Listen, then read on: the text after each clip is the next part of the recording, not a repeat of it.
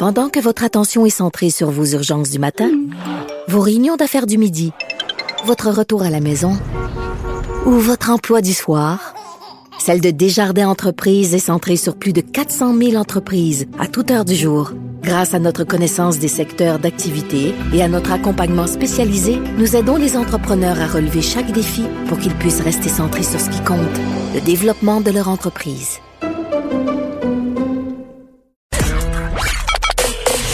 Joignez-vous à la discussion. Appelez ou textez le 187 Cube Radio 1877 827 2346. Hello. On va se parler d'une autre histoire de corruption municipale. Une conseillère à Blainville qui fait l'objet d'une enquête pour des questions éthiques. Elle a voté pendant dix ans sur des contrats en faveur de la firme de génie conseil dont son mari était l'un des dirigeants. Et là, juste pour vous faire un petit topo, son nom à cette femme-là, Marie-Claude Collin, elle, bon, voté pendant dix ans, évidemment, euh, sur ces contrats-là. C'est 3 millions de dollars quand même qui a été accordé à la firme de génie conseil euh, qui employait son mari. Euh, la firme Roche sur des contrats justement que la ville bon s'est revendiqué et là Madame Colline, elle a appuyé directement les résolutions. Elle n'a jamais dit qu'elle était en conflit d'intérêts. Elle n'a jamais souligné son lien euh, avec une personne euh, directement euh, impliquée. Donc, vraiment, ça soulève des questions. La politique interne des gestions des conflits d'intérêts à la ville de Blainville indique vraiment très clairement qu'il est interdit pour un élu de prendre part à des décisions s'il est en conflit d'intérêts ou en apparence de conflit d'intérêts. Et c'est ce qui serait le cas ici on en parle tout de suite avec Danielle Pilette, professeure à l'UQAM et experte en gestion municipale. Madame Pilette, bonjour. Bonjour. Bon, euh, premièrement, là, est-ce qu'on pourrait démêler au départ euh, qu'est-ce qu'un conflit d'intérêt et peut-être faire la différence avec l'apparence de conflit d'intérêt? Oui, euh, bon, alors moi je trouve que ça c'est important, surtout de nos jours, de bien différencier, euh, étant donné justement l'autonomie à l'intérieur des couples et particulièrement l'autonomie financière. Alors donc, euh, on pourrait être en conflit d'intérêts quand une décision à laquelle on participe nous favorise directement. Maintenant, euh, comme on peut prendre pour acquis qu'il s'agit, cette conseillère-là est quand même conseillère municipale. En plus, on sait qu'elle opère une entreprise, hmm. donc elle est autonome financièrement. Donc, il n'y a probablement pas un bénéfice direct. On pourrait probablement pas dire ça.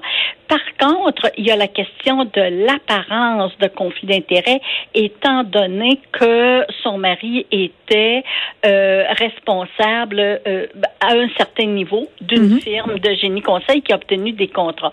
Donc là, c'est comme une apparence.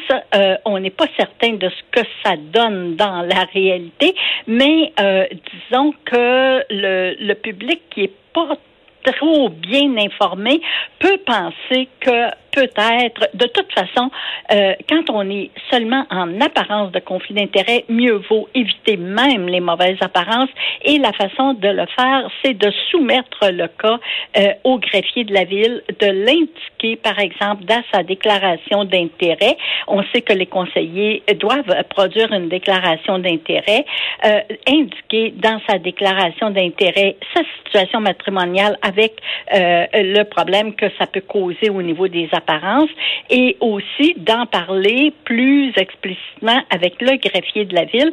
Comme ça, euh, il ne suffit pas toujours d'avoir euh, eu à une certaine époque un avis juridique, mais il s'agit de s'assurer que la ville, parce que euh, finalement c'est la réputation de la ville aussi euh, qui est concernée, la municipalité, l'instance démocratique qui est une, euh, une municipalité, c'est ça qui est concerné. C'est pas uniquement la personne qui est conseillère, par exemple en l'occurrence conseillère municipale, mais c'est l'institution. Et il faut préserver nos institutions à un moment où euh, toutes sortes d'événements les remettent en question et où il y a beaucoup de cynisme dans la population. Et là, faut pas oublier ben.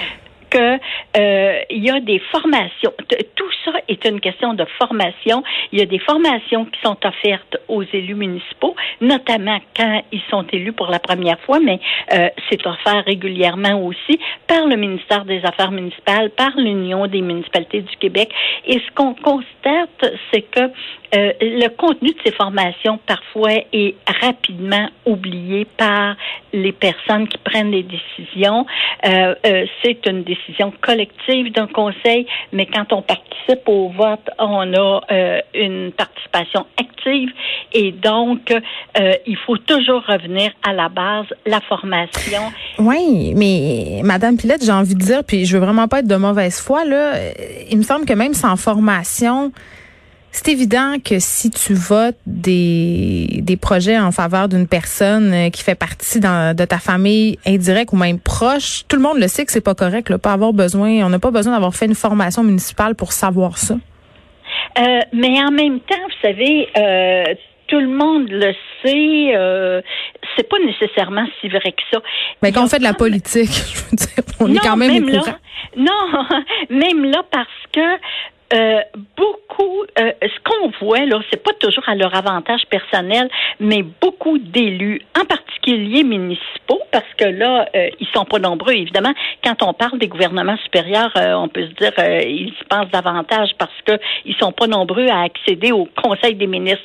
Alors que dans une ville, ben il y, a les conseillers puis il y a un seul maire. Bon, alors c'est en nombre relativement restreint. Et souvent, même quand c'est pas à leur avantage personnel, on se rend compte que certains élus ne font pas la différence vraiment entre la municipalité et eux-mêmes. Eux-mêmes, ils finissent par incarner la municipalité. On voit même, euh, dans certains cas, euh, tout récemment, on a vu dans un arrondissement de Montréal un élu, un élu qui va faire lui-même des inspections de travaux, alors qu'il y a des inspecteurs municipaux payés pour ça. Alors donc, ça veut dire que il fait pas la différence même entre lui comme élu et un fonctionnaire. Euh, l'élu a parfois tendance, parce que parce que tout le monde lui soumet ses problèmes, puis euh, tout le monde pense que l'élu a un pouvoir euh, en tant que personne, alors que c'est en tant que membre d'un conseil mm-hmm. municipal, les décisions se prennent conjointement. Mais euh, c'est comme si l'élu, l'élu lui-même illustrait la municipalité. Il y a une, il y a une distanciation qui s'opère pas.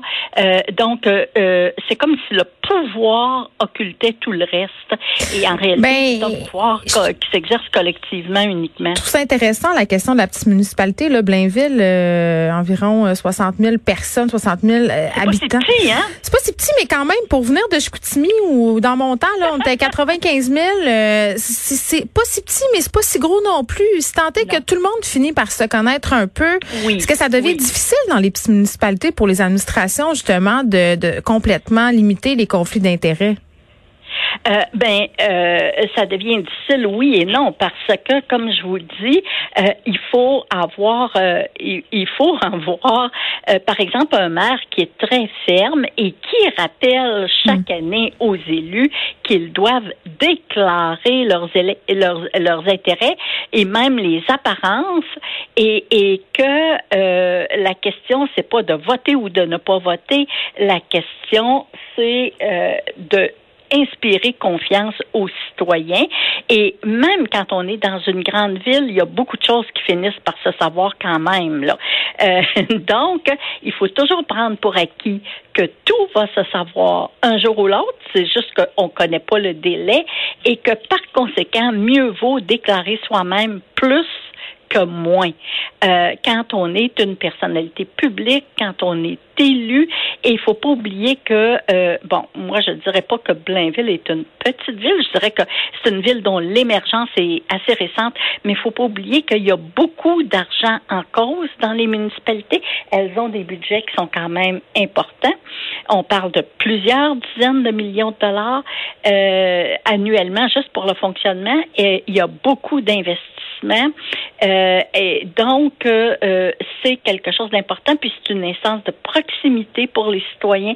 C'est ce qu'ils voient de plus proche, et donc c'est une instance qui doit être exemplaire. Mais c'est dur de pas être euh, cynique, tu sais. Après la commission Charbonneau, on voit toutes sortes d'affaires comme ça. Le citoyen voit ça aller puis il se dit bon ben, c'est tout le temps la même chose. Euh, oui, mais moi je dirais que c'est parce qu'on a la mémoire courte aussi, hmm. parce que euh, euh, puis ça a été justement à tort ou à raison, ça a été justement le but des fusions municipales. Là. On a mhm. eu plusieurs fusions. C'était d'avoir des instances plus grosses qui vont avoir de meilleurs processus de vérification et de meilleurs processus administratifs. Et c'est vrai que là-dessus, on a accompli des progrès de géant. Quand on pense, par exemple, qu'il y a 30 ans, mais là, il n'y a pas eu de commission Charbonneau nécessairement, là, mais quand on pense qu'il y a 30 ans, il y avait beaucoup d'élections arrangées. D'ailleurs, on le voit dans Mafia Inc. ou d'autres volume, euh, comment euh, il y a eu des tutelles de municipalités euh, pour des raisons qui étaient que finalement les, les politiciens n'étaient que des bras politiques ben, des pantins. organisés. Alors donc on est parti de très très loin. On s'est beaucoup amélioré, mais c'est certain qu'il y a encore de la place pour beaucoup d'améliorations.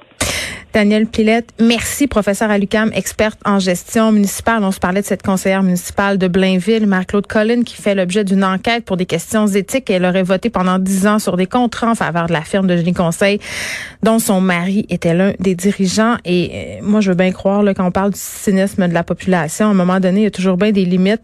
Quand ton mari travaille pour la firme de Génie Conseil euh, qui pitch pour la ville, il me semble que la moindre des choses, c'est de s'abstenir. Tu pas besoin d'une formation là, pour savoir ça.